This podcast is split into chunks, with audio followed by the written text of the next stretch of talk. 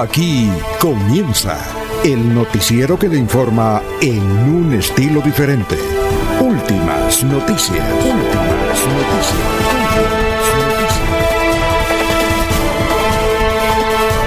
La información analizada por los expertos, sin sesgos, explicada con detalles, sin tanta carreta. Últimas noticias por Radio Melodía, también por Facebook y YouTube Radio Melodía. Director Alfonso Pineda Chaparro.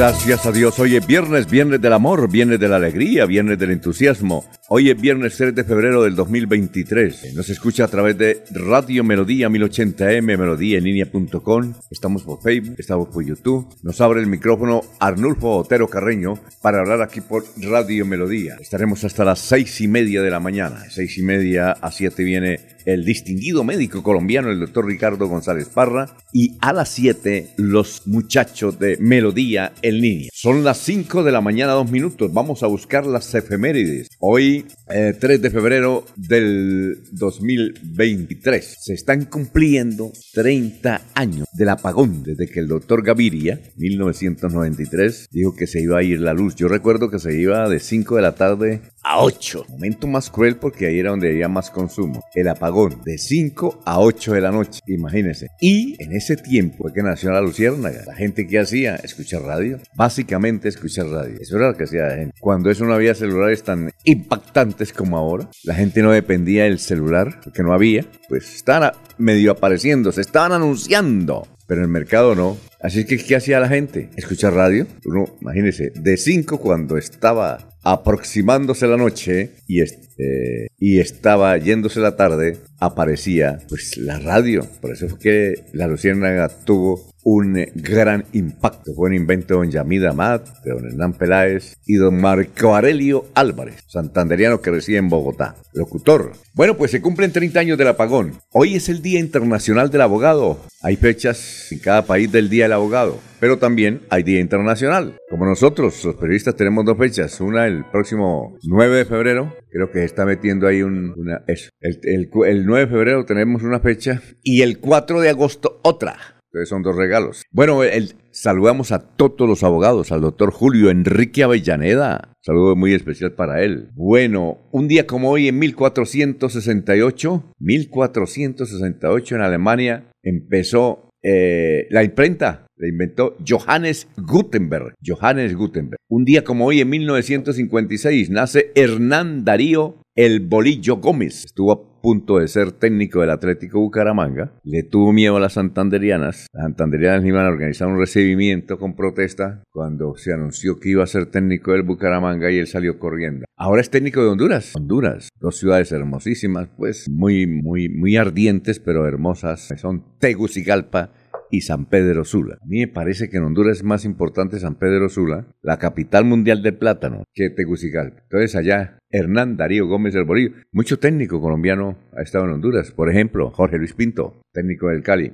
Bueno, un día como hoy, en 1960, nació Oscar Córdoba. Como ya está cumpliendo, usted le 73, sabíamos. Oscar Córdoba, que vivió aquí en la ciudad de Bucaramanga, fue presidente del Atlético Bucaramanga, vivieron y toque. Eh, él empezó el negocio de la gasolina justamente con su, con su tocayo Oscar Álvarez, el dueño del Atlético Bucaramanga. Estaba cuando le hicimos una entrevista en el canal Troen de buena fuente, don Oscar Córdoba nos dijo que estaba en el negocio de la gasolina, estaba con Prince. Es que el negocio de la gasolina da plata, pero hay que saberla manejar. El que sepa manejar el negocio de la gasolina hace billete. Por eso es que el dueño del Atlético Bucaramanga, Oscar, Oscar Álvarez, ha hecho billete y tiene ese juguete, se llama Atlético Bucaramanga. Creo que va a tener otro juguete, candidato, y queremos entrevistarlo para conocerlo. Eh, candidato a su tierra, a la alcaldía de Ocaña, aunque estuvimos hablando con periodistas de Ocaña y nos dijeron que Oscar eh, la familia de Oscar, el dueño Oscar Álvarez y su hermano Willington son de Ábrego, ahí cerquita Ocaña. Están trabajando duro en la candidatura. Nos dijo Dago, un saludo para Dago. Dago Noticias en Ocaña que todos los días nos escuchan. Bueno, así es que felicitaciones a Oscar. Tiene una hija que es portera, una gran arquera de la selección femenina, claro. Bueno, un día como hoy, en el 2007, muere Pedro Nay, el emblemático el esposo de Celia Cruz, Pedro Nay. Pedro Nay. Bueno, vamos a mirar cómo está el dólar. El dólar está 4 mil. Uy, bajó. 4.587 pesos. Qué buena noticia. Bajó el dólar y sigue bajando. Ojalá siga así, que no cambie. Bueno, son las 5 de la mañana, 8 minutos. Vamos a mirar el obituario de una vez, antes de que nos olvide. Eh, en la funeraria de San Pedro está el señor Luis Ernesto Rincón Cárdenas, el señor Jorge León Cárdenas. Cárdenas y Cárdenas, no sabemos si tienen alguna relación, ¿no? Señor Ernesto Rincón Cárdenas pues, el señor, y el señor Jorge León Cárdenas están velando en San Pedro. A ver, sábado 4 de febrero, por confirmar la fecha. Bueno, mañana es el sepelio de los dos. Eh, allá también está el joven Joseph Johan Celis López. Johan, eh,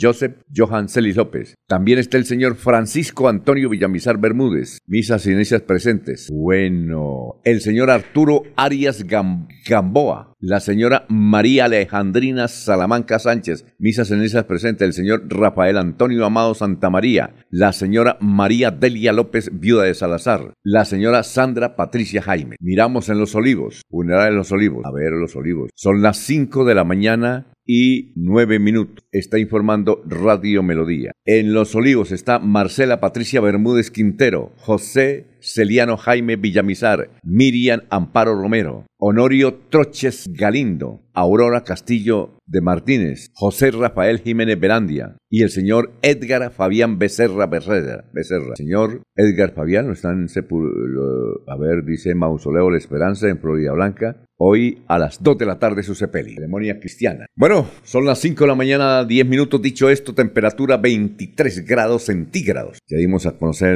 el dólar que está bajando, está en 4.500 y algo. 5 de la mañana, 10 minutos, estamos en Radio Melodía. Vamos a seguir saludando a nuestros compañeros que ya están en la mesa real de Radio Melodía. Laurencio Gamba está en Últimas Noticias de Radio Melodía 1080 AM. Hola, eh, don Laurencio, ¿qué ha habido? Yo pensé que usted estaba en Málaga y está aquí. ¿Qué pasó? Alfonso, muy buen día. El saludo para la señora Sara Prada Gómez, que es la que hace posible que ustedes, amables oyentes, tengan este audio, igual que Arnulfo Otero, que está en la parte digital.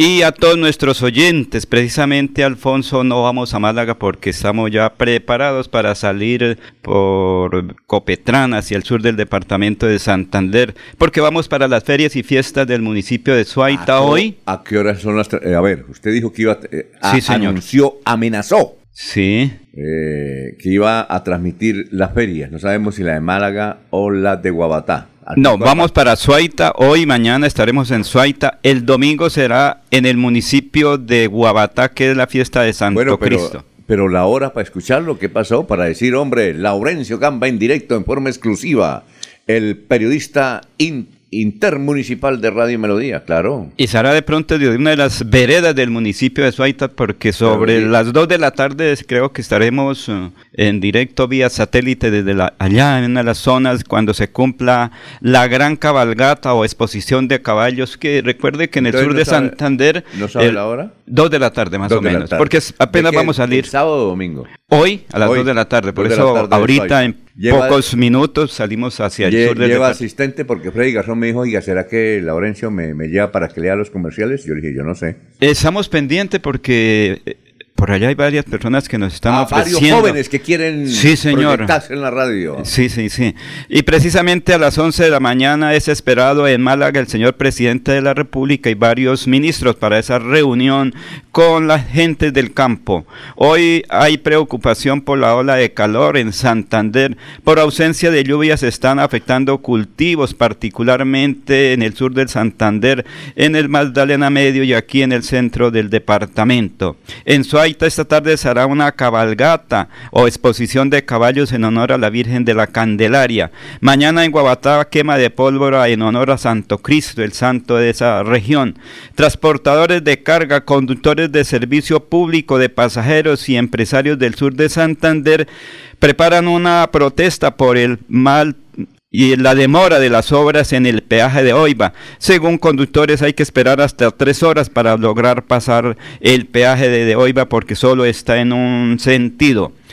Con nuevos equipos, la Gobernación de Santander y la Secretaría de Salud Departamental cumplen las actividades para detectar y erradicar la tuberculosis en esta región de Colombia. A las 7 de la mañana se inicia nuevamente el cierre de vías en Bucaramanga por la realización del Campeonato Nacional de Ciclismo en Ruta. Hoy será el femenino. Y precisamente Santo Cristo de Guabatá. Vamos a este municipio donde está la señora alcaldesa. ¿Qué significa para un habitante que esté próximo a viajar al sur de Santander, Santo Cristo de Guabatá? Y buen día devota a nuestro Santo Cristo que aprovecho y los invito a esas festividades porque nuestro Santo Cristo es milagroso, porque Él concede esos deseos del corazón y que vengan y pongan aquí todos sus planes en su presencia para que conforme a su voluntad puedan realizarse. Que es milagroso porque les ha cumplido esos deseos. Oración constante eh, consiste en una peregrinación que se realiza el primer domingo de febrero los diferentes municipios de aquí de la provincia y también del país. Aquí en el municipio se organizan diferentes lugares para el pago de promesas, ocho misas que se hacen ese domingo, viene el señor obispo a presidir la campal, en donde peregrinos y propios nos reunimos en torno a la fe, a la oración, a dar gracias, que vengan y paguen sus promesas, que vengan y pongan esas dificultades manos de nuestro Santo Cristo, que es milagroso, y que adicionalmente agradezcan también por todo lo que hasta el momento siempre nos ha proveído, a que su gracia y su misericordia siempre nos cobija. Gracias, don Laurencio, Dios lo bendiga. Saludos a todos los que nos escuchan a través de estos medios tan importantes de comunicación. Bueno, hágame el favor, don Laurencio, no me le eche muchos piropos a la alcaldesa, yo, Angélica. No me le eche muchos, piropos, muchos piropos a Angélica. La señorita Guabatá, que además es alcaldesa, son las, es una reina de belleza, son las seis, eso es por comer guayaba que dicen que las mujeres que comen guayaba todos los días tienen bonita cara y bonitas piernas. Ahí está el ejemplo de Angélica. No me le echen mucho piropo. Son las 5 de la mañana, 15 minutos. Bueno, vamos a saludar a nuestros compañeros que ya están aquí eh, en el portal de Radio Melodía. Eh, Ana Galeano, Carlos Gómez. Carlos Gómez Santos, sí señor, buenos días. Eh, Carlos Cortió, buenos días a toda la audiencia, a los protagonistas de las informaciones. Clelia Torres, siempre del barrio San Miguel. Gloria Perdomo. Buenos días. Ese perdón es muy del Huila. Carmen Elisa Balaguera. Igualmente, don Jairo Macías. Don Ramiro Carvajal de Deportivos Carvajal, Aníbal Navas Delgado, gerente general de Radio Taxis Libres, que tiene el teléfono 634-2222. Está en la costa atlántica y nos escucha todos los días. Me levanto y ahí tengo el Facebook. Bueno, un saludo para Lino Mosquera, que me envía un informe que hicieron en Caracol Televisión, no sé si fue anoche. Diez minutos le dedicaron a Barichara. Claro que hablando cosas malitas, ¿no? No tan buenas. Oiga, Barichara tiene 280 hoteles. No, es sí, yo,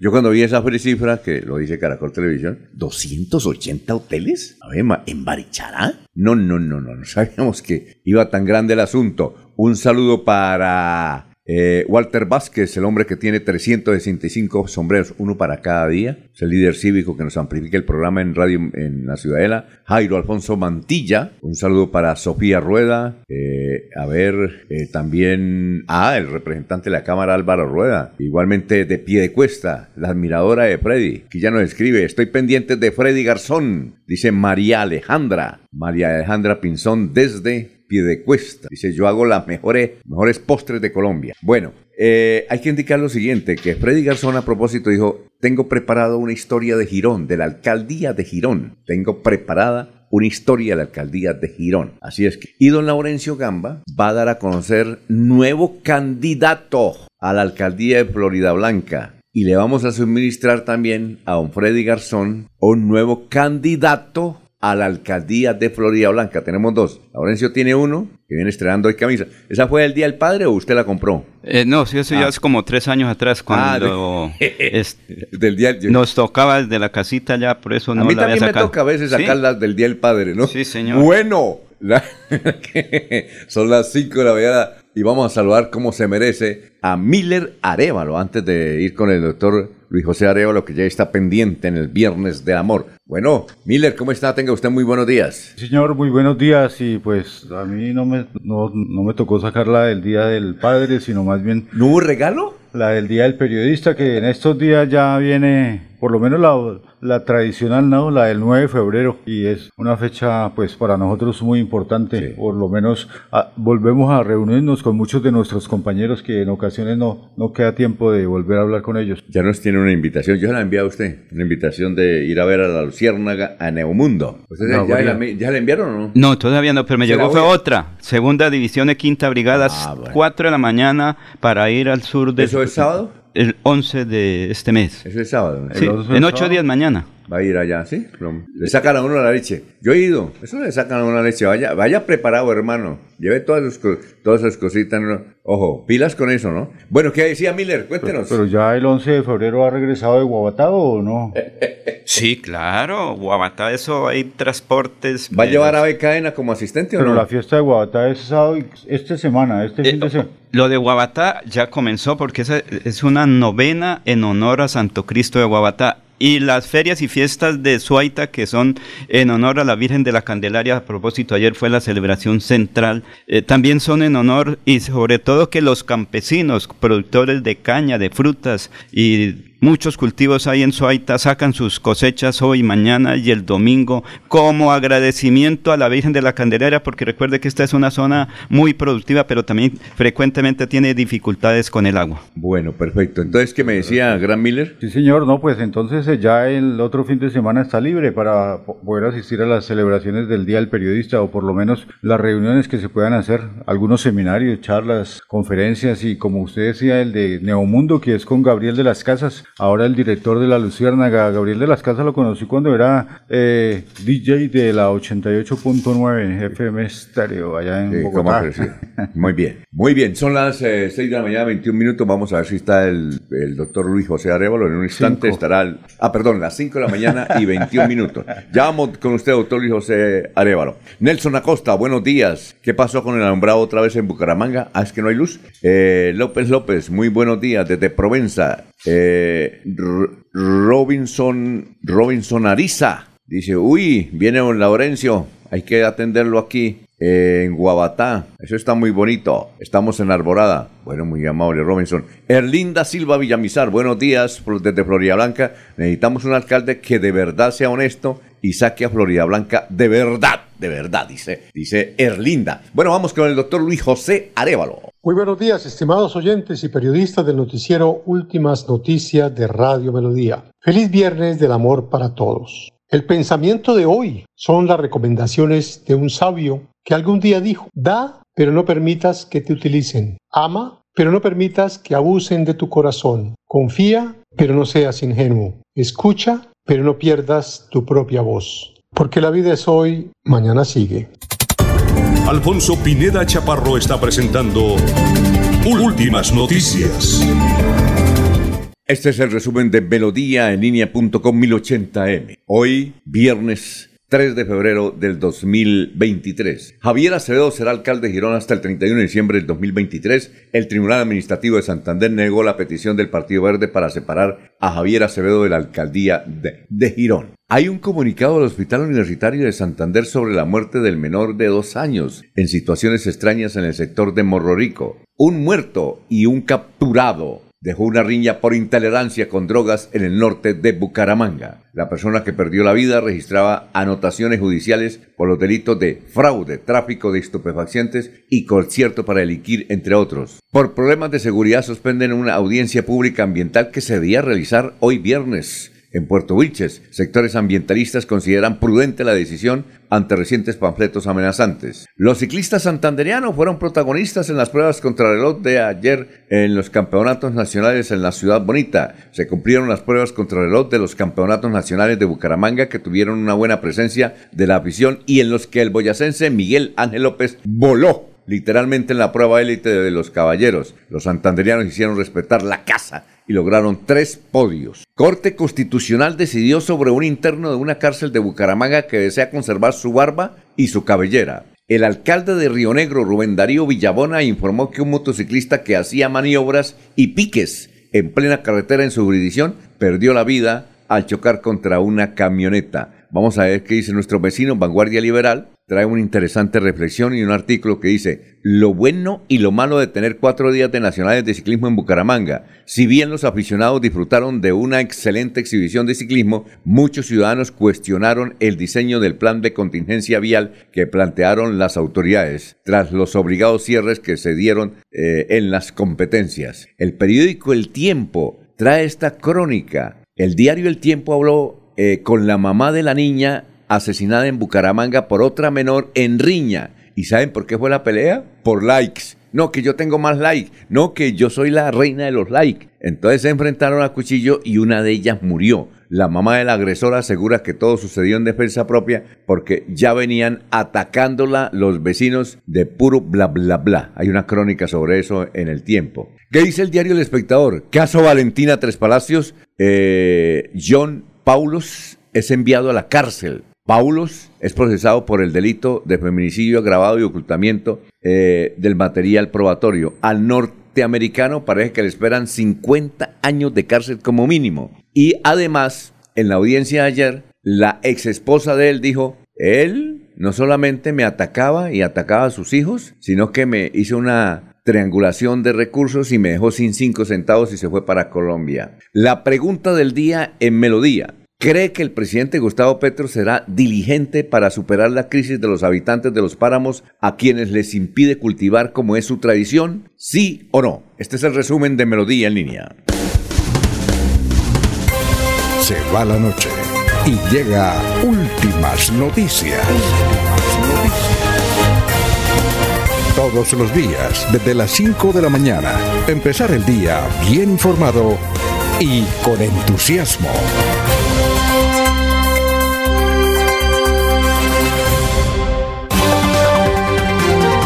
Enrique Ordóñez Montañés está en Últimas Noticias de Radio Melodía, 1080 AM.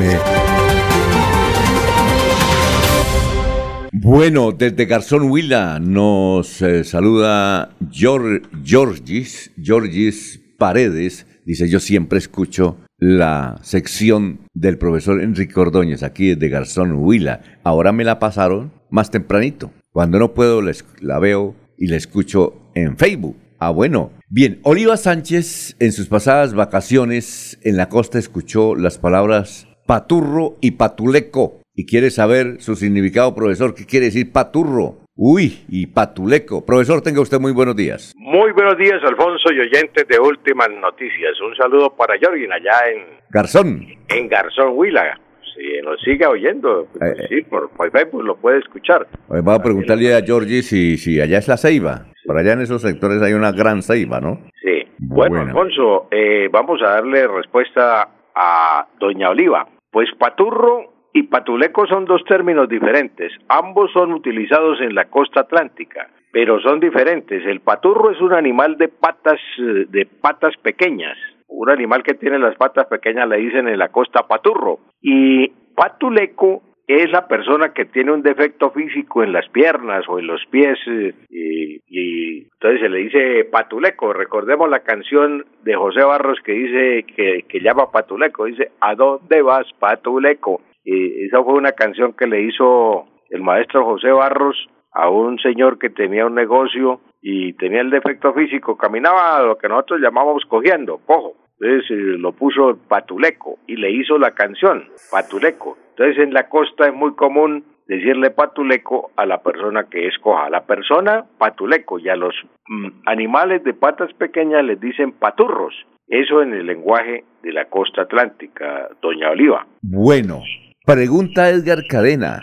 ¿Ese ¿Edgar Cadena será el periodista que trabajó con nosotros? Bueno, profesor, Edgar Cadena desea saber si es correcto decir tastaciarse. ¿Y cuál es su significado, profesor? Si es Edgar Cadena, periodista, porque Edgar Cadena, tengo una, una historia chévere. Teníamos el noticiero FM, Noticias FM, eh, lo hacíamos hace más de 20 años y él llegó un día con una grabación de cuando yo estaba empezando periodismo, imagínese, cuando en cassette. Dijo, mire, esta es su voz cuando usted está empezando periodismo. ¿Qué tal? Tipo berraco, ¿no? De Florida Blanca. Y ahí establecimos una relación y se fue involucrando y trabajó con nosotros en Noticias FM. Trabajó con, imagínese el equipo que yo tenía, Miller. ¿Qué tal, no? Yo soy un berraco para poder, eh, oiga, venga, para poder tenerlos ahí que no peleen, vea. Está, Olguita no pelea, vea, está Olga Lucía Rincón, estaba José Velázquez el Montero, imagínense. Eh, Olga Alfredo Cruz, Miguel Ángel Bulla,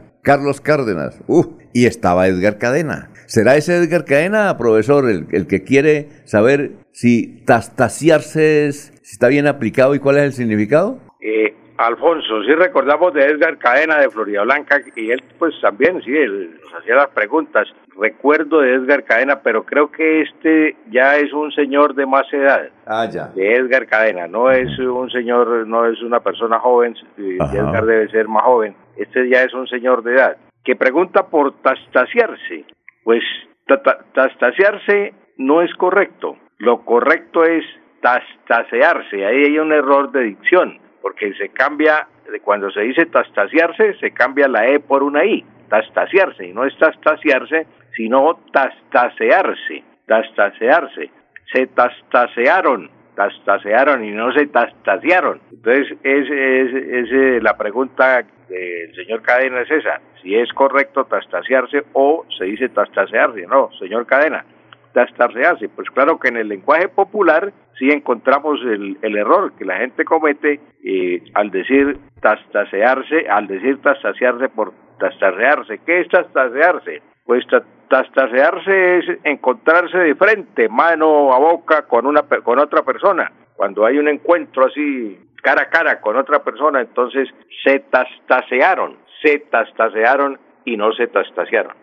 Alfonso, permítame enviarle una nota de condolencia a la familia de nuestro compañero, un bachiller santanderino, falleció Francisco Villamizar. Francisco Villamizar era conocido en el mundo del fútbol porque era muy buen jugador de fútbol y en el colegio Pancho Villa, porque era Francisco Villamizar, pues entonces le decíamos Pancho Villa. Falleció Francisco Villamizar, ayer fue su sepelio para su esposa, para sus hijos, para todos los familiares de Francisco Villamizar Pancho Villa, nuestra sentida nota de condolencia, Alfonso. Bueno, muchas gracias, profesor. Nos vemos el lunes. Éxitos. Bueno, Alfonso, feliz fin de semana para todos. Estamos saludando a los oyentes. José Luis Alarcón Rojas, uy, mundialista, dice saludos. ¿A qué hora se cierra la vía del anillo vial teniendo en cuenta que hoy la etapa sale a las 9 de la mañana? ¿A qué hora se cierra?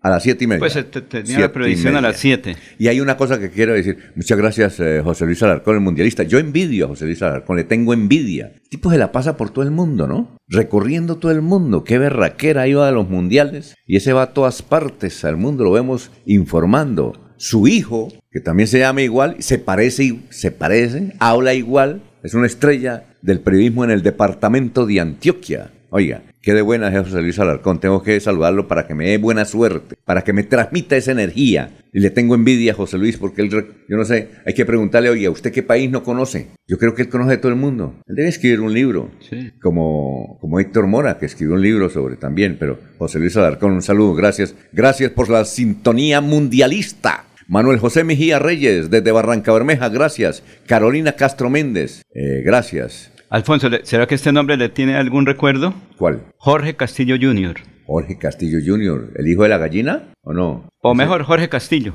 Eh, ¿Que fue ingeniero de sonido? Jorge Castillo, yo le decía Doña Gallina. Eh, que salude de Doña Gallina. Ah, ¿Sabe por qué le digo Doña Gallina? Porque aquí hay un restaurante, un, un, restaurante que se llama Doña Gallina, ¿sí? Y él me invitaba a almorzar a Doña Gallina, entonces por eso dice, entonces yo cada rato digo, Doña, ¿qué pasa con el hijo de Doña Gallina? ¿Qué pasa? ¿Lo nombraron de qué? No, eh, ayer cuando iba para, obtener los pasajes de Copetrán ahí en la terminal nos encontramos en el para Iba, cuando iba a hacer el check-in.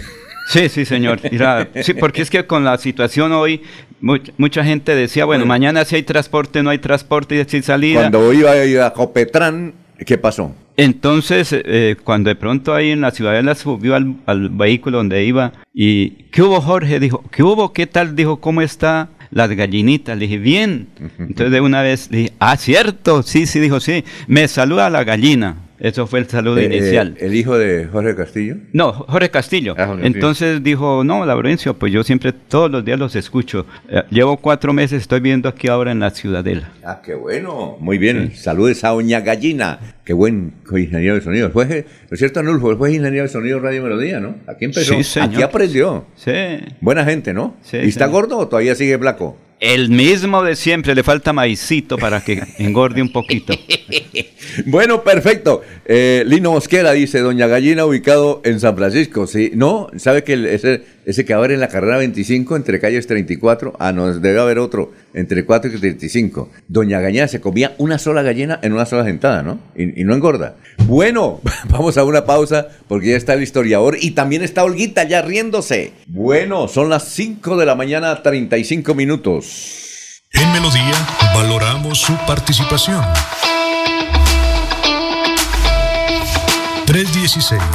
316-550-5022 es el WhatsApp de Melodía para que entremos en contacto. Envíenos videos o fotografías de las noticias de su comunidad y las publicaremos en nuestros medios digitales. 316-550-5022. El WhatsApp de Melodía para destacar su voz. Melodía, la que manda en sintonía. Prepárate para el nuevo año escolar con la mágica Feria Escolar 2023. Este año tenemos más facilidades para ti. Solicita tu crédito cada SAN y paga mensualmente con tu cuota monetaria o con tu nómina. Pide tu crédito hoy en este número o escanea el código para más información. Estudie en Uniciencia es de 1.250.000 pesos. Horarios flexibles, calidad docente y educación al mejor precio. Uniciencia te acerca a tus metas. Matricúlate en el 317-667-0986 www.uniciencia.edu.co Matricúlate en el 317-667-0986 o si no, en la página uniciencia.edu.co. El día comienza con melodía. Últimas noticias, 1080 AM.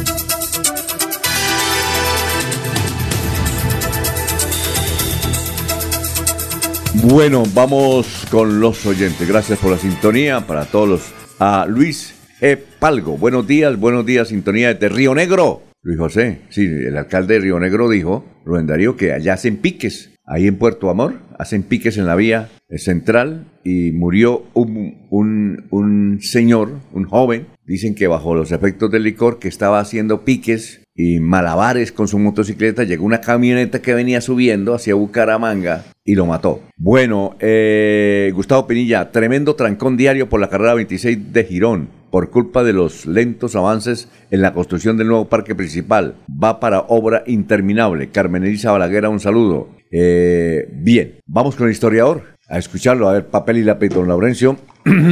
Aquí está ya Carlos Augusto González. Carlos, lo escuchamos. Buenos días a la mesa de trabajo y a los oyentes. Esta fue la noticia más relata de nuestro departamento de 50 años. Definitivamente el director de la Aeronáutica Civil, Jorge Barco Vargas, vendrá a Bucaramanga el próximo lunes para protocolizar las escrituras de venta de los terrenos donde funciona actualmente el aeropuerto Gómez Niño. El Ministerio de Obras Públicas adjudicó la pavimentación del tramo Barranca Bermeja Río Sogamoso de la autopista que conduce de Bucaramanga a la segunda ciudad del departamento. La empresa Canadil fue la escogida para concluir las obras iniciadas e incumplidas por CONIC Limitada. Y hace 25 años fue noticia lo siguiente. El excontralor general y candidato liberal al Senado, Rodolfo González García, y el aspirante liberal a la Cámara, Edgar Gómez Román, fueron detenidos anoche por la Fiscalía bajo la sindicación de presunto enriquecimiento ilícito, informó el fiscal Alfonso Gómez Méndez. A sus 22 años, Exxon Belandia no aparta de su cabeza la idea de la libertad a través de la música y de las experiencias que le ofrece la vida y el contacto con las personas. Su llegada a la música fue accidental, gracias a un castigo impuesto por un profesor a los 14 años que lo obligó a cantar en un acto de su colegio. Cordial saludo a todos. Siga usted, don Alfonso. Eh, muchas gracias, don Carlos. Eh, sobre la captura de Rodolfo González García, eh, le voy a decir cómo yo estaba, eso fue en el Hotel Chicamocha. Él tenía un evento, él era precandidato a la presidencia de la República, hace 25 años, don Laurencio. Y había un acto en el, en el Chicamocha. Había un acto en el Chicamocha. Y resulta que le dije, yo con mi grabadora, quiero una entrevista, señor presidente. Dijo, después de la, de la ceremonia, espéreme ahí. Estamos ahí en el Chicamocha, entonces nos pusimos a hablar ahí. mientras él echaba su discurso ahí, tomábamos tinto y hablábamos de chismes de la ciudad. ¿sí? Cuando de pronto que llegaron los duros, ¿qué pasó? Dijo, no, venimos, ojo a la noticia, nos dijo. Estén pendientes de la noticia. Iban a capturar y capturaron el Hotel Chicamocha. No sabemos si alcanzó Rodolfo González a subirse a la tarde. Estaba lleno, ahí por la calle 34. Porque la entrada a Chicamocha era por la calle. No había la de la carrera que existe actualmente. Y por la calle 36. Pero este era el Hotel Chicamocha que se da por la 36. Nosotros ahí esperando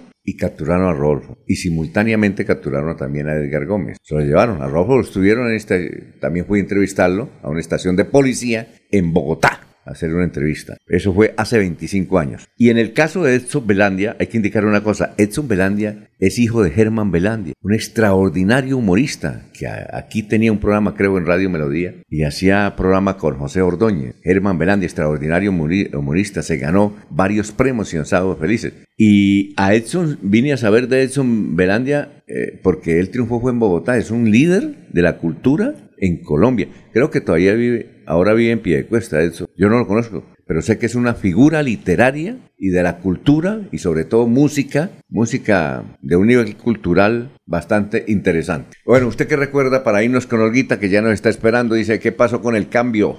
Alfonso, hace 50 años la venta de los terrenos donde va, pues prácticamente ahora en la ciudad de la Real de Minas, que vino el director nacional de la aeronáutica para la ah, venta de esos terrenos y que luego se convirtió en uno de los barrios más importantes o sectores de la Real de Minas de Bucaramanga, Río Sogamoso, Barranca Bermeja. ¿Se acuerda que para hace 50 años venía el problema de la pavimentación de la vía Barranca Bermeja? Hoy ah, sigue lo mismo. Sigue lo mismo.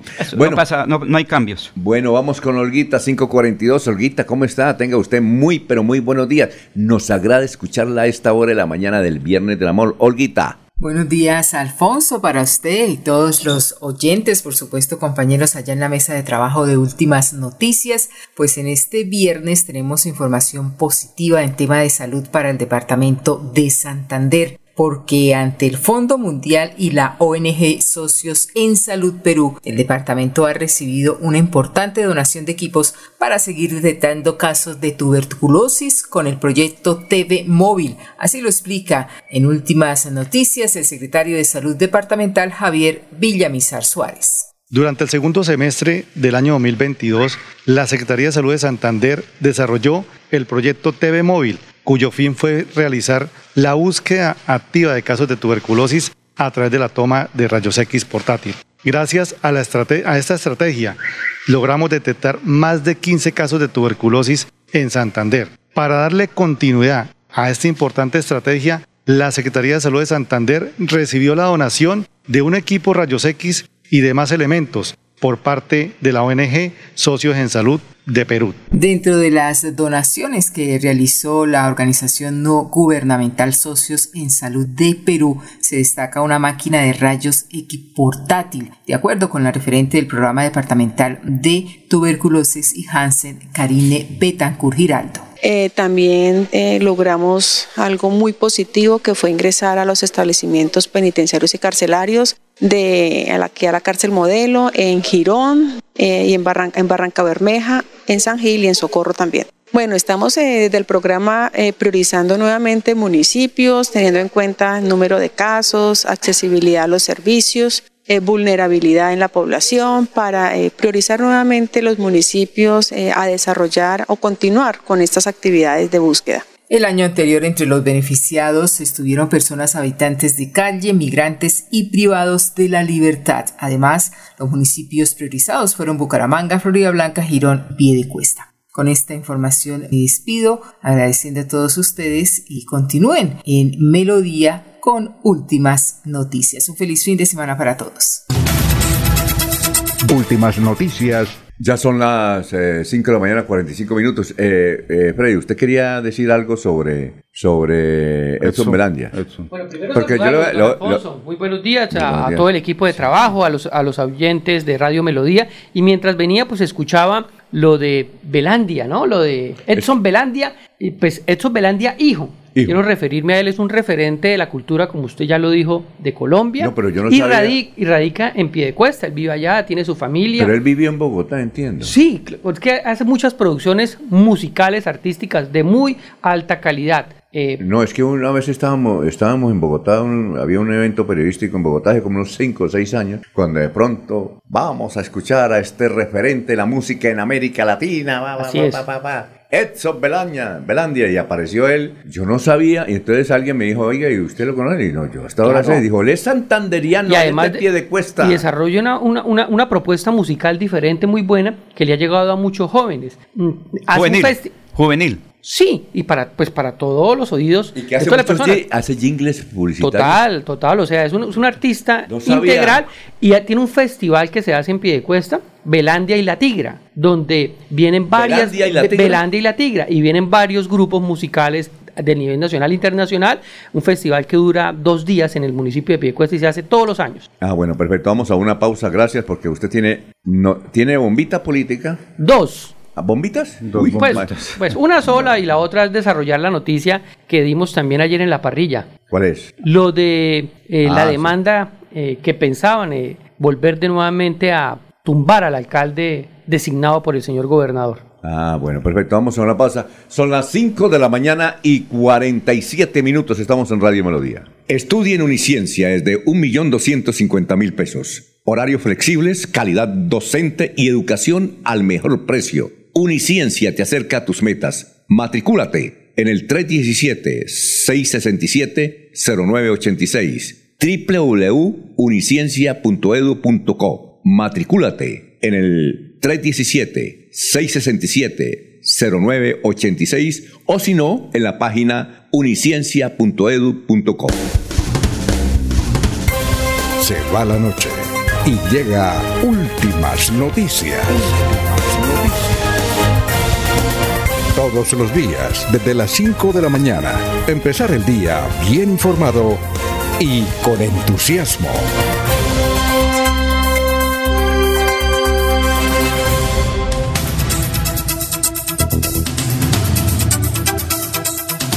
Miller, eh, son las 5.48, tiene una noticia de un ciudadano que está preso. ¿Es en Bucaramanga, Miller? Sí, señores se llama, lo llama la Corte Constitucional un PPL, persona PPL. Ah, eso, es, nuevo para PPL. Sí, es una, me imagino que es un término técnico oficial, persona privada de la libertad. Antes se decía interno, pero ahora pues está este nuevo término, vamos a ir cambiando. Resulta que él en, en una pregunta dijo en la, a la respuesta, porque me da la gana. Y la respuesta se la dio a la Corte Constitucional. La Corte Constitucional le preguntó por qué él había interpuesto la tutela de que quería tener el cabello largo y barba que por qué no se lo permitían. Porque es que en el, es que eh, en, la cárcel cuando usted lo, bueno, a mí no me han detenido, pero uno sí sabe que cuando le, cuando lo, ah no sí me detuvieron una vez, pero cuando estaba muchacho. Pero no lo alcanzaron a,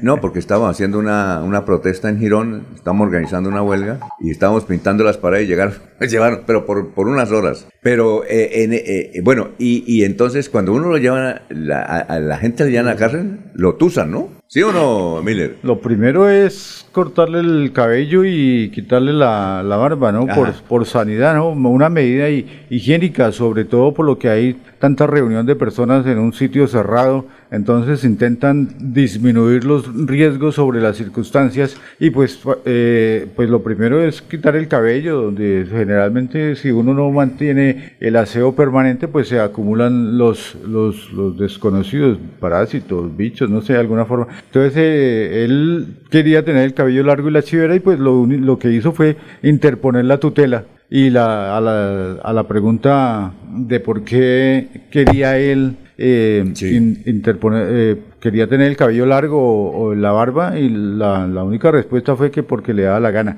Eh, la, la Corte le preguntó porque de todas maneras podía ser una circunstancia religiosa, eh, familiar, de salud o algo, pero como no había ninguna circunstancia, simplemente a la, Corte Constitucional le, le, informó que la tutela no procedía y que se generaba la circunstancia de que valía más el interés general que el interés particular y por eso lo obligaron a, a, que se quitara el cabello, pese a que él... Ah, pero ya, lo, le obligaron, pero entonces le van a permitir que se deja crecer la barba y el cabello. No, no. ¿Tampoco? No, ah, precisamente la tutela no procedió, es decir, que, que, le toca aceptar la norma general de quitar, de que le quiten el cabello y la barba, por lo menos mientras está interno, ¿no? Ya después de que esté en la calle, ya pues tomará su decisión de dejar... Entonces la noticia es que no procedió. No procedió la tutela. Prosperó. ¿Ah? no procedió la tutela. Bueno, perfecto. Eh, aunque él también alegó que por qué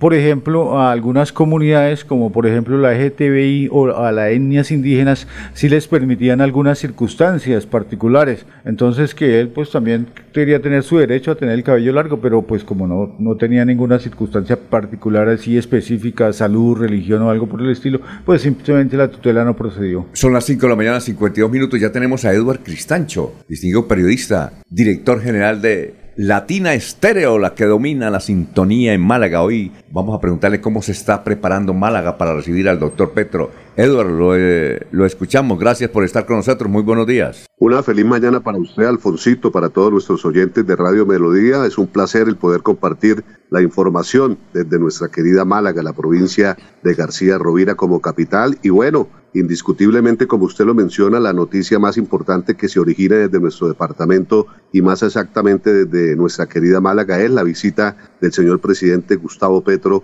a esta región del país. ¿Qué le cuento, mi amigo Alfonso? Que en los días anteriores, desde muy temprano, hacía una mañana bastante soleada. Hoy hay una temperatura más o menos de unos 8 grados. El eh, cielo está totalmente cubierto, está bastante fría la mañana y los preparativos hasta muy temprano, eh, horas de la mañana del día de hoy, pues se han dado para recibir al presidente Gustavo Petro. Así que el, eh, el contacto que se viene realizando con nuestros campesinos, con las diferentes comunidades, no solamente de Málaga, sino de Norte y Gutiérrez también, en donde entra la señal de Latina Estéreo, vienen algunos líderes de esta región, de diferentes municipios, para escuchar lo que durante muchos periodos se está esperando por parte de la Federación de Parameros de esta región del país. Sobre las 10 y 30 de la mañana se tiene previsto la visita del presidente Gustavo Petro desde la capital de la República. Ya tenemos conocimiento que ayer llegaron algunos viceministros a nuestra querida Málaga a puerta cerrada. Hubo reunión con los 12 eh, alcaldes de esta región del país, de García Rovira, donde sin lugar a dudas no solamente se tocaron estos temas, sino también se abordó de igual manera, una de las preocupaciones que hay en esta región, como es la vía Málaga-Curos, y mm, también se puso sobre la mesa de trabajo lo que es la central del norte, lo que conocemos como esta gran vía que es desde Bogotá hacia Cúcuta. Este tema también preocupa, eh, Alfonso y queridos compañeros, a esta región del país, porque recordemos que desde Bogotá hacia Cúcuta, pues ya se está prácticamente dando vía libre al tráfico pesado. ¿Qué sucede? que municipios como en Boyacá, desde Soatá, Tipacoque y en Santander, Capitanejo, San José de Miranda, Málaga, Concepción y Cerrito, hace falta ya una variante, porque recordemos que el año pasado el señor presidente Gustavo Petro dio precisamente la apertura para que transite todo el tráfico pesado desde Cúcuta hacia la capital de nuestro país y esta es la vía por donde se está haciendo. Así que ayer también se abordaron estos temas internamente, como lo manifiesto con los diferentes alcaldes y líderes de nuestra región y bueno, la expectativa es qué va a pasar realmente cuál es el compromiso que hay por parte del gobierno nacional frente a estos parameros y los otros temas que ya hemos abordado, Alfonso. Eh, eh, Edward, el, presidente entonces llega, eh, él llega por qué vía, porque pues, allá hay un aeropuerto, yo entiendo que uno cuando va a aterrizar, no sé si todavía, uno aterriza en, en Málaga, tienen que sacar las vacas primero. sí. pero, pero él, llega por dónde? Sí, efectivamente, vuela Bogotá-Málaga, llega al aeropuerto y de ahí se desplaza. En un principio,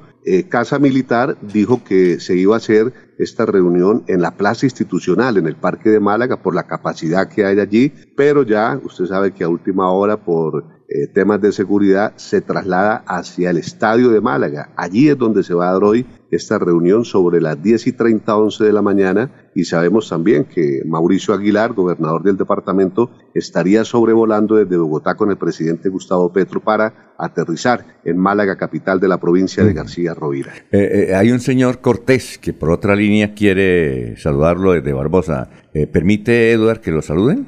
bueno, ya estamos aquí ultimando detalles también. Un momentico. ¿Permite que el señor Cortés, que fue alcalde de Barbosa, lo salude a usted?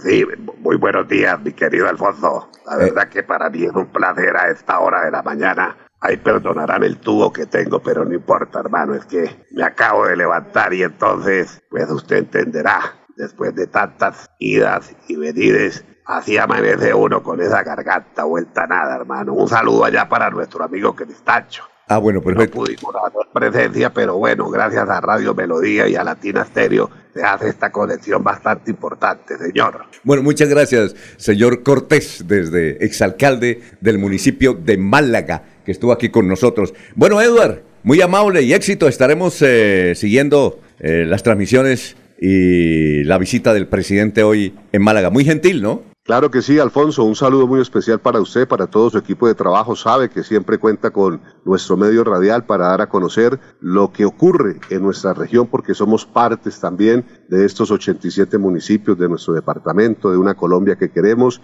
y el cual seguimos aportando desde nuestros municipios para que poco a poco la economía de esta región también sea importante para el país. Que tengan una feliz mañana, Dios los bendiga y con mucho gusto estaré atento al desarrollo de cualquier información desde nuestra querida Málaga. Bueno, feliz viernes para todos. Adiós, Eduard. Bien, eh, a ver, don Laurencio, antes de que usted parta, ¿ya hizo el check-in en Copetrán, no? Sí, señor, ya estamos listos. Perfecto, antes de que usted parta para el, el sur, ¿cuál es el candidato, el nuevo candidato, don Freddy? Ahí le aporta a usted paso su cosecha de noticias. ¿Cuál es, y yo también tengo otro, cuál es el candidato a la alcaldía de Florida? Alfonso, ayer en, por ahí cerca a la terminal de transportes, varias personas, si hablamos, me dijeron Jairo, Jairo Ulloa Cadena, es alcalde, será candidato de Colombia Humana, fue el coordinador para Florida Blanca de la candidatura de Gustavo Petro y él tiene la bendición desde Bogotá para ser candidato a la alcaldía de Florida Blanca. Entonces sería Jairo Distinguido, Cadena, Jairo Alfonso Mantilla, Distinguido ortopedista. Sí, señor. Gran médico. Tengo una anécdota. ¿Usted conoce a Jairo Ulloa? Sí sé quién es él. Personalmente no, no lo conozco, pero sí hemos interactuado por redes, hemos hablado por WhatsApp y es muy cierto lo que dice Laurencio. Eh, en estos, hace unos días ya se empezó a hablar de, una posible aspiración del doctor Jairo Ulloa, que hizo muy buena presencia eh, con el tema de, la, de la campaña presidencial y defiende muy bien sus posturas las posturas del gobierno de Petro en redes sociales. Bueno, pues, se lo merece que sea candidato de la Colombia Humana y hasta del pacto. Hace, tengo una anécdota con él, hace como unos 20 años hacíamos noticiero con Olguita, imagínese, Laurencio, con José Velázquez, un noticiero, se llamaba Noticias CBM, y entrevistamos a Jairo Ya, yo no lo conozco, y era candidato a la alcaldía de Florida. Entonces, uno como imprudente, yo, yo le dije ahí en la emisión, la emisión era al mediodía, íbamos de 12 a 2 de la tarde, y entonces le dije, bueno, doctor Jairo, gracias por la entrevista, pero yo le quiero decir algo. Usted queda de cuarto. Queda de cuarto porque allá están. Eso, cuando eso era. era Jorge Humberto Mantilla, eh, me parece. No, me parece que era Ulises. Ulises Balcázar. Me parece que era Jorge Humberto Mantilla. Eran duros. Sí, sí, eran. Además, él sin plata y los otros con chequeras, hemos hecho chequeras fuerte, Partido Conservador, Partido Liberal, y él recién aparecido dijo, no, le voy a asegurar, me dijo ahí, que yo voy a ser alcalde de Florida y mi campaña va a ser en los buses urbanos. Me voy a subir a los buses ahí conservadores y voy a dar el discurso. Yo le dije, usted queda de cuarto, hermano. Es decir, por muy bien que le vaya a tres. Y resulta que fue alcalde y al otro día, bueno, aguanté llamándome por teléfono. ¿Usted tiene la grabación? Por ahí la esa vez que me humilló Jairo Ulloa y fue alcalde de Florida Blanca contra todos los pronósticos. ¿Sí? Y usted sabe cómo era el, tema que le inventó el doctor Germán Orduz, que era el jefe de Usted conoce a Germán Orduz Cabrera, ¿no? Eres jefe de campaña. Igual, personalmente no lo conozco, pero sé quiénes son ellos. Ah, es que no lo tengo ahí, pero no sabía que Jairo, yo iba a ser candidato. El tema con el musical era Espérame, mi amor, es que esta noche yo te tengo guardada una sorpresa. Sí, esa música popular. Sí, sí, bueno, y le tengo otro, antes de ir a unos mensajes, don Laurencio, le tengo otro candidato. A ver. Ayer estábamos en, en una jornada de, de, televisión haciendo programas con Don Miller. Cuando llegó dijo, yo soy candidato a la alcaldía de Florida Blanca. Miller se tomó fotos con él y toda esa cuestión. Eh, es el hermano de Yamile Guerra. Se llama Oscar okay. Guerra, abogado, alto, gordo. Él no es el comerciante el que tiene no, ese negocio es el que vive, subiendo. tiene aquí, tiene No aquí, sé. él es el que tiene aquí eh, No, él no sus oficinas. Bueno, él va a ser candidato, llevaba a su equipo ahí. Yo le dije, mucho gusto, ¿esta es su esposa? Dijo, no, esa no es mi esposa, esa es mi asistente. Eh, nos presentó otro muchacho, le dije, ¿es el hijo? Dijo, no, yo soy el hijo, soy el que maneja el mercadeo. Oscar Guerra, hermano de Yamile Guerra, la abogada, la amiga de don Laurencio. Sí, señor. Pero creo que en este edificio tiene oficinas. Ah, Oscar, entonces, Es que yo también pienso que es el que tiene un esta- ellos, son comerciantes. Ellos son Hay varios. Es son un varios, además tiene un establecimiento y subiendo para la cumbre un establecimiento nocturno de, de- de música. Pensaría Ah, no que sabíamos, es ese no porque le gusta mucho la política ese que vive ahí. entonces también nos dijo, aunque usted no lo crean, voy a ser el próximo alcalde de Florida Bueno, Blanca. a trabajar entonces. Eso, eso le dijo a Miller, voy a ser el alcalde. Por eso se tomó la foto El entonces, próximo Miller. alcalde y a Juvenal Bolívar también le dijo, yo voy a ser el próximo alcalde de Florida Blanca. Ténganlo en Miller cuenta. tiene foto con todos. Sí, y sacó fotico, claro. Uno no sabe. Bueno, esa Pero Jairo Alfonso va a ser candidato también. Ah, sí, no, no, yo creo que Jairo... No, sí. No. Ya tiene el aval conservador, entiendo. ¿Ah, sí? Sí, señor. Ah, no se lo dieron a Claudita. Eh, pero es que de todas maneras en la disputa creo que Jairo va a volver. Sería uno de los mejores alcaldes de Florida. Pero de vos le han dado el aval, porque ese tiene que ser firmadito. Pero Eh, si eh, es- para entregar pero allá sí. antes del 29 de Recuerde julio que los avales se dan en Bogotá. Un saludo Y para traerlo los aquí a la registraduría. Si el doctor Jairo Alfonso es el candidato, yo tiene muchas ventajas. La gente lo quiere mucho. Sí, señor. Bueno, perfecto. Nos consta porque cuando vamos ahí al Parque Central nos hablan y he ido varias veces, me dicen que hay de Jairo Alfonso Mantilla, nos gustaría y es una buena persona como familia, como empresario y como ciudadano, porque aquí lo han demostrado la familia Mantilla Serrano. Y me metió una Pues- regañada, Jairo Alfonso me metió una regañada, ¿qué días? ¿Por Por qué? WhatsApp. Dijo, oiga, ¿usted qué tiene? ¿Por qué no deja cuando Laurencio va a hablar bien de Héctor? Usted lo interrumpe. ¿En serio? Eso me metió una vacía ahí, me dio pena. Ay, ¿En carajo. serio? Bueno, Eso mío. ¿Usted por qué? Mis Cuando, defensores. cuando, cuando Laurencio habla la verdad de mi hijo Héctor, usted lo interrumpe, hermano. Yo le digo, bueno, yo lo interrumpí porque allá me dice el señor, oiga, van las cuñas, ¿qué pasó? Alfonso, entonces hoy, mañana y el domingo desde, desde el ¿A municipio. qué horas? Diga la hora, hermano. Creo que hoy a las 2 de la tarde estaremos aquí. Miren, a aquí me, de Radio lleva- me llega una noticia precisamente de lo que estábamos hablando de Oscar Guerra. Él tiene su equipo ya estructurado Sí. porque está eh, recogiendo firmas por su grupo significativo de ciudadanos. El del, el del establecimiento comercial es otro hermano. Ah, bueno. Pero este Oscar Guerra ya está recogiendo son firmas. muchos guerras. Son las 6 de la mañana y 4 minutos. Aquí Bucaramanga, la bella capital de Santander. Transmite Radio Melodía, Estación Colombiana, HJMH, 1080 kilociclos, 10.000 vatios de potencia en antena, para todo el oriente colombiano. Cadena Melodía, la radio líder de Colombia. Los invitamos a sintonizar el programa Curación Natural del médico especializado en medicina alternativa y complementaria, doctor Ricardo González Parra, de lunes a sábado en sus nuevos horarios 6 y 30 y 9 de la mañana, con la orientación profesional para todo tipo de enfermedades, tratamientos con medicamentos naturales sin químicos. Llame y agende su cita médica sin costo al 313-392-2623, 313-392-2623. Estudie en Uniciencia es de 1.250.000 pesos. Horarios flexibles, calidad docente y educación al mejor precio. Uniciencia te acerca a tus metas. Matricúlate en el 317-667-0986 www.uniciencia.edu.co Matricúlate en el 317-667 0986 o si no, en la página uniciencia.edu.co. El día comienza con melodía. Últimas noticias, 1080 AM.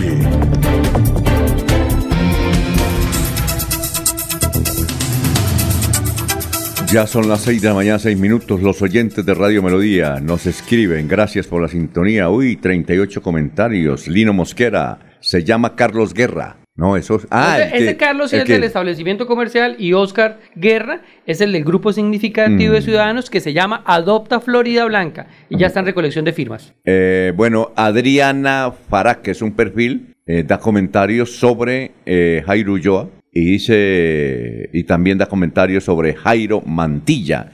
Ana Galeano, el dueño de la terraza es Carlos Guerra, vea usted. William Flores Riátiga, sí señor Laurencio. Bueno, Miller, usted tiene una información, es que un oyente hablaba sobre el alumbrado público. ¿Usted tiene noticias sobre el alumbrado público Bucaramanga? Sí, señor, pues el alcalde anunció hace unos días que se comprarán nuevas luminarias LED para completar la modernización urbana del alumbrado público. Desde hace rato vienen con el tema del alumbrado público y ya supuestamente se han cambiado varias, pero pues aquí hay un nuevo anuncio y dice el alcalde que ya se han modernizado 42.684 puntos de luz, lo que deja un pendiente de cerca de 6.000 luminarias que están por cambiar y que tenían el, la tecnología Halide o de sodio. Eh, y pues ahora van a tener LED y se, se supone que va a quedar 100% la ciudad iluminada. Vamos a ver. Y a propósito de otro, otra circunstancia, pues también como para no salirme del tema político y ya haciendo un ah, preámbulo, un preámbulo, no, no, no, ni candidato ni partido, no señor, eh, pues no por lo menos de, en el comentario, prefiero dejarle a los expertos. Pero esta parte sí quería anunciarla y es que ayer tuve permiso de la casa periodística y entonces aproveché para dar una vuelta por la ciudad y me di cuenta que ya en varios centros comerciales, como lo había anunciado la registraduría, están abiertos los puntos para que la gente se inscriba para lograr, para hacer la votación. Los que ya están inscritos y de pronto quieran cambiar de puesto de votación, pueden ir a hacerlo. Es muy fácil, ahí hay un puesto y hay, hay un, la, la, la persona de la registraduría tiene como una tableta y ahí eh, le toman los datos. Yo creo que se demora unos dos minutos en hacer el registro para la inscripción de ciudadanos si quiere cambiar de puesto o para verificar que está inscrito para que pueda participar en la jornada electoral del 29 de octubre. Ayer eh, entrevistamos a Patricia Álvarez. Usted dijo, ¿quién es Patricia Álvarez?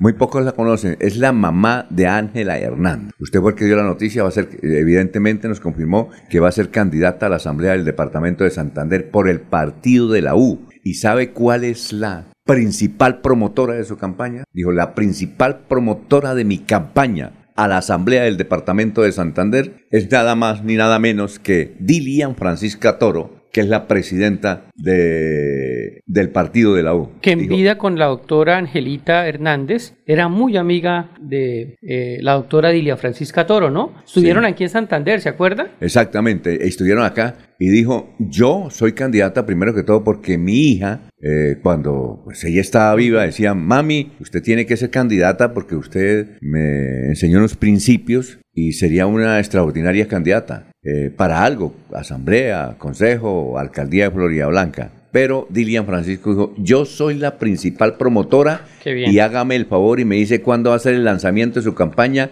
y allá voy a estar. Voy a estar lanzando su candidatura a la Asamblea porque es un homenaje que Colombia tiene que darle y más el departamento de Santander a Ángela Hernández que falleció el año pasado. Su esposo Oscar, el padre de, de Angelita, es, del Centro Democrático, ¿no? Fue candidato a la Cámara por el Centro Democrático. Eh, fue con el esposo. El esposo, creo que todavía, le va a ayudar. Todavía milita y también nos dijo que Jefferson, que es el yerno. El yerno de San Vicente. Eh, eh, declinó ser candidato a algo para estar de lleno con la campaña de la Bueno, perfecto.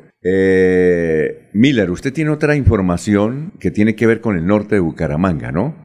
¿Ya la tiene ahí lista o no? Mientras tanto, vamos a saludar a Abelardo Correa que nos escribe y dice, buen día. Eh, debido a que el presidente va a ir en avioneta a Málaga, debería ir en carretera para que conozca cómo es la carretera. Claro que la carretera eh, por el lado de, Bogotá, Soatá y Málaga está muy buena. Es tremenda carretera. Pero lo que es de Málaga a Bucaramanga, sí, válgame Dios. Miller, lo escuchamos. Son las 6 de la mañana y 11 minutos. Sí, señor, pues a propósito de que la ciudadanía de Bucaramanga está concentrada con los campeonatos nacionales de ciclismo, pues pasó una noticia como, como o sea, así como dicen, comienzo mucha bulla porque, porque no, se, no se atiende la situación, pero ahora pues también hay que darle el, crédito a la Secretaría de Educación Bucaramanga, de Bucaramanga, y es que los medios de comunicación en general habían dicho que los estudiantes de un colegio del norte de Bucaramanga, promoción social, estaban recibiendo las clases en el piso o que tenían que hacerlo por turnos porque no alcanzaban los pupitres.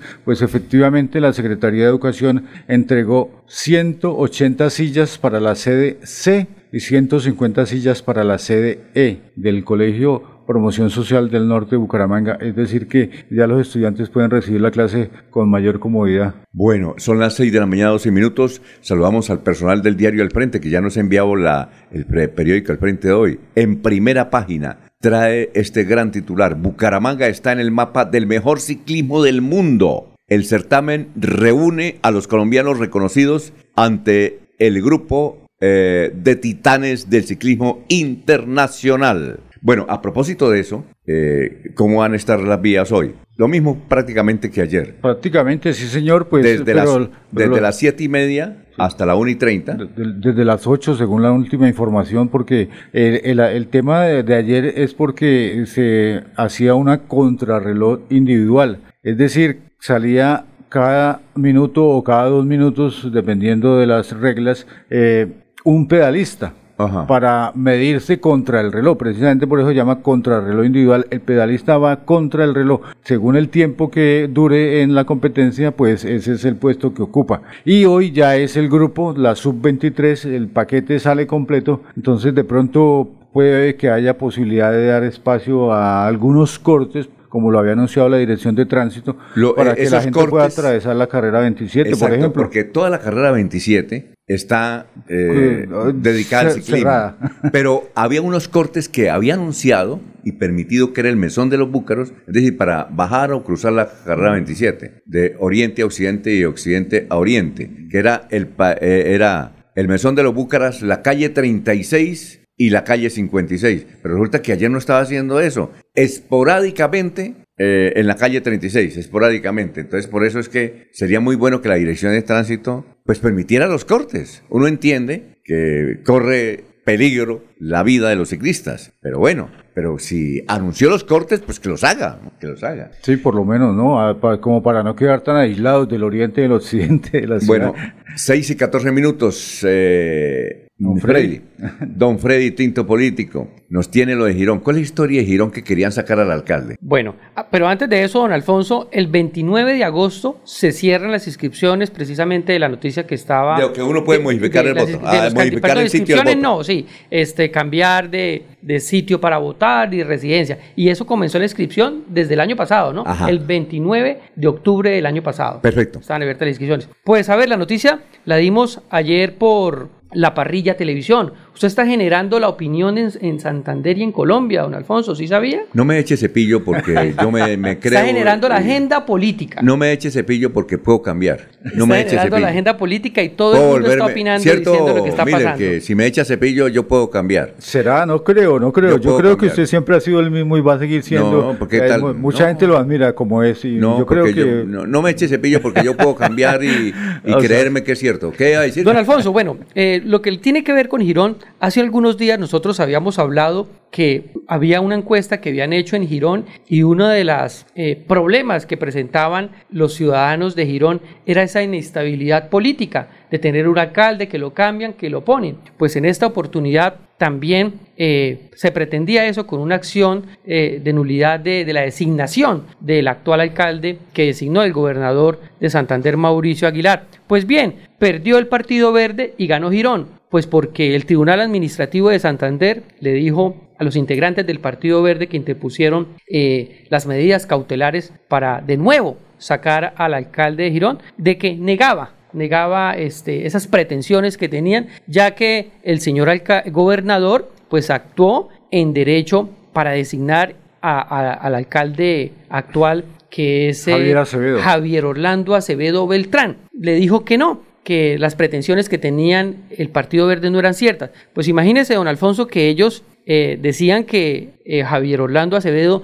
no era integrante de ningún partido de que había avalado la elección de, Carlos Román. Pues bien, el Tribunal Administrativo de Santander les dice que no es cierto. Él hace parte del Partido Conservador, pero además, el, eh, ¿por qué fue que se tomó esa decisión? Pues resulta que el gobernador les dice a los partidos que integraron esa coalición para elegir en ese momento a Carlos Román que enviaran las ternas. El Partido eh, liberal, conservador, AICO, Maíz, enviaron sus dos respectivos candidatos. Pero el Partido Verde, en forma extemporánea, envió tres candidatos. Es decir, que si el gobernador tomaba la primera, una terna de dos no se puede, y las otras tres hojas de vida que iban, llamémoslo así, o los tres nombres que dieron, estaban extemporáneos. Entonces, gana Girón y van a tener alcalde de aquí en adelante. Son las 6 de la mañana, 17 minutos, está informando Radio Melodía. Estudia en Uniciencia es de 1.250.000 pesos. Horario flexibles, calidad docente y educación al mejor precio. Uniciencia te acerca a tus metas. Matricúlate en el 317-667-0986 www.uniciencia.edu.co. Matricúlate en el 317-667-0986 o si no, en la página uniciencia.edu.co. Prepárate para el nuevo año escolar con la mágica Feria Escolar 2020. Este año tenemos más facilidades para ti. Solicita tu crédito cada SAN y paga mensualmente con tu cuota monetaria o con tu nómina. Pide tu crédito hoy en este número o escanea el código para más información. Están escuchando Últimas Noticias por Radio Melodía, la que manda en sintonía.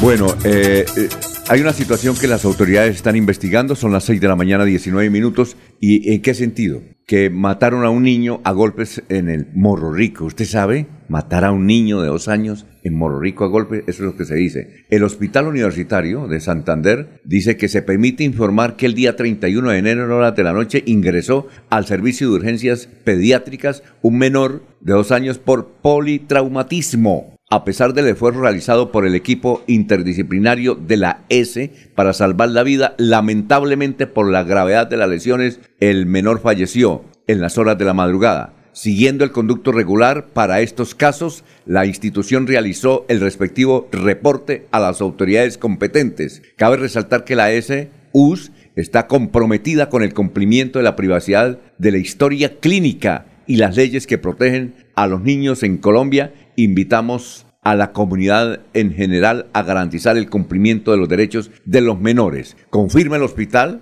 que estaba golpeado el niño. Es que es increíble. Parece que los papás mataron al niño de dos años en Morro Rico. Lo están investigando. Ya el hospital confirmó que tenía lo que ellos científicamente llaman politraumatismo. Don Alfonso, y esas son las cosas que las sociedades, la sociedad se debe eh, rechazar, porque es que aquí rechazamos por supuesto, la, muerte de unas especies animales como lo que pasó con el chigüiro, pero hacen de eso una cosa tan grande y creo que esta noticia que no puede pasar desapercibida, no puede, ser más importante la muerte de un bebé, de un niño, que la muerte de un chigüiro. Entonces la sociedad bumanguesa y santanderiana tiene que eh, manifestarse frente a este supremamente delicada la noticia y por eso pedimos a las autoridades que haya claridad. Ya el hospital confirmó que obviamente el niño estaba golpeado. Noticias... Eh, Miller y en unos instantes tenemos los candidatos. Hay una sorpresa a la alcaldía de Oiva. Hay una sorpresa, no se retiren. A ver, Miller. Sí, señor, lo que inicialmente eran ocho horas de viaje desde la base Escudero, realmente fueron dos días debido al mal tiempo. ¿De la base qué? Y finalmente llegamos sobre las 10 de la noche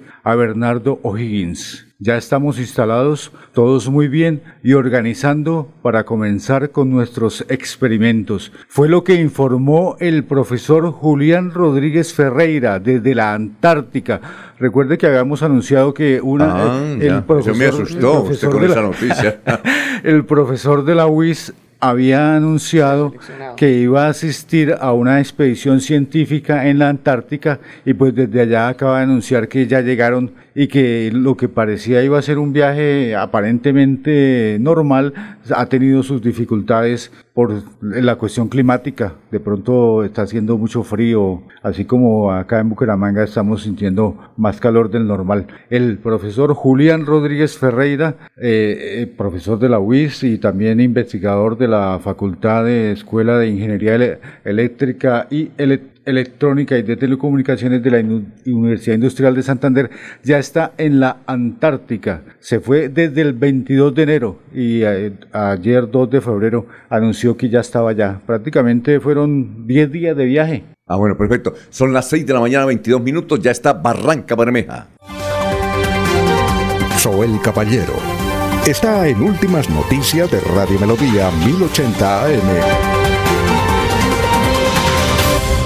Buenos días, Alfonso, para usted, para los compañeros, igualmente para todos los oyentes. Las autoridades de policía, mientras se encontraban realizando la aplicación de la estrategia de comando situacional en el barrio Villa Plata de la Comuna 7 de Barranca Bermeja, encontraron un arma de fuego tipo revólver, una caja con municiones para 9 milímetros, más de 100 dosis de marihuana y 30 envolturas de base de cocaína, las cuales iban a ser comercializadas en el sector, manifestó el mayor Nicky John comandante de estación de policía Barranca Bermeja. La policía invitó a la comunidad a denunciar cualquier situación 첫 sospechosa en sus entornos. Por otra parte, el Ministerio de, Protección dio a conocer que Barranca Bermeja entre el 26 de enero y el 1 de febrero dio a conocer tres nuevos casos positivos para COVID-19, una mujer y dos hombres.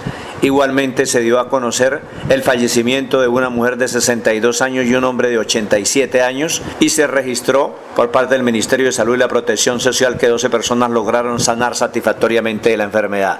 Las estadísticas actualizadas del COVID en Barranca Bermeja están de la siguiente manera. Casos confirmados 35.693, personas totalmente recuperadas 34.644, un total de 8 personas recuperándose en casa bajo vigilancia médica, 0 pacientes hospitalizados, 0 pacientes en unidad de cuidados intensivos UCI, 1.041 personas fallecían lo que va corrido de la pandemia, casos activos en Barranca Bermeja un total de 8.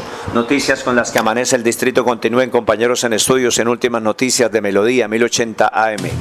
Son las 6 de la mañana, 24 minutos, el tinto político. A ver la sorpresa de candidatos a la alcaldía de Oiba. Bueno, don Alfonso, el tinto político de Oiba, eh, vamos a tomárnoslo hoy diciendo primero que todo que el municipio de Oiba tiene 10 concejales, ¿no? Y en el 2019 fueron solo dos candidatos los que participaron, Eduard Julián Díaz y Freddy Galvis. Eduard Julián saca 3.670 votos, iba por la coalición de Centro Democrático, Conservadores y Cambio Radical, y Freddy Galvis sacó 2.981 votos, y por la coalición del Partido Liberal, la U y de ASI. Y se habla ya de cuatro posibles candidatos eh, en OIVA que quisieran reemplazar a Eduardo Julián Díaz. Uno de ellos es Elkin Reyes, que incursiona por primera vez en la política y quiere hacer el ejercicio. Igualmente está Zuli Osma, también ella incursiona por primera vez en la política y están haciendo un trabajo, digámoslo así, de manera independiente. Y pues Freddy Galvis fue el segundo, sacó una muy buena votación, ya lo dijimos, 2.981 votos, pues está moviéndose para a ver si se queda esta vez sí con la eh, silla de la, de la alcaldía de Oiva. Y hay otra persona que yo no sé si ustedes la conozcan, don Alfonso Miller, Milena Garcés Acevedo. No, no la conocemos. ¿Quién es ella? Pues a ver, yo estuve indagando eh, con algunas personas eh, conocedoras de, de, los candidatos y también tiene que ver mucho con Girón. ¿Por qué? Me dicen que Milena Garcés Acevedo es la novia actual o la pareja sentimental. Le suena el nombre John Abiut. Claro, fue alcalde de Girón y él está separado, ¿no? Legalmente hace muchos años. Su esposa o su ex esposa Julia fue candidata fue y fue la candidata y fue alcaldesa y ese es el problema, ¿no? Entonces la novia de John Abiut es candidata a la alcaldía de de Oiva. Y me dicen, pues ustedes saben que eh, John Abiut es el director administrativo de la, Cámara, de, representantes. Pues me dicen que Milena Garcés Acevedo es su mano derecha en la Cámara de Representantes. Es decir, trabaja en la Cámara de Representantes. Y Estamos ya en las investigaciones, vamos a hacer las solicitudes porque nos dicen que gran cantidad de personas en OIVA trabajan en la Cámara, están contratadas en la Cámara. ¿Será que para el lunes tiene esa información? Yo pienso que sí, eh, porque hay veedores que nos están entregando esa información diciendo de que se está moviendo eh, con las prácticas políticas, entonces, de contratar gente para empezar como, pues, trabajar en la Cámara en la Cámara de Representantes, pero dinamizan entonces eh, esta campaña. Pero mire este datico. Eh, ustedes saben que Jonaviud le ayudó al senador liberal Alejandro Cortés Chacón de Norte de Santander y sacó 564 votos, sacó más que Jaime Durán. Es decir, que todos los caminos conducen a Jonaviud para quedarse con la alcaldía de Oiva. Ya tenía la alcaldía de Girón, quiere la alcaldía de Girón y ahora va por la de Oiva, con su novia Milena Garcés Acevedo. La de irnos, Miller. Sí, señor, la alcaldía de Bucaramanga anuncia que todavía quedan cupos en los colegios oficiales, pese a que ya se, ya que se completaron los cupos en algunas instituciones, pero aún siguen varios pendientes. Bueno, sigan en Melodía en línea y 1080M a las seis y media ya está listo el, uno de los mejores médicos colombianos, Ricardo González Parra, y a las siete los sardinos de Melodía en línea. Últimas noticias los despierta bien informados de lunes a viernes. En todas las áreas de la información regional, un periodista de Últimas Noticias registra la información en Radio Melodía 1080 AM y en melodíaenlínea.com. Director Alfonso Pineda Chaparro.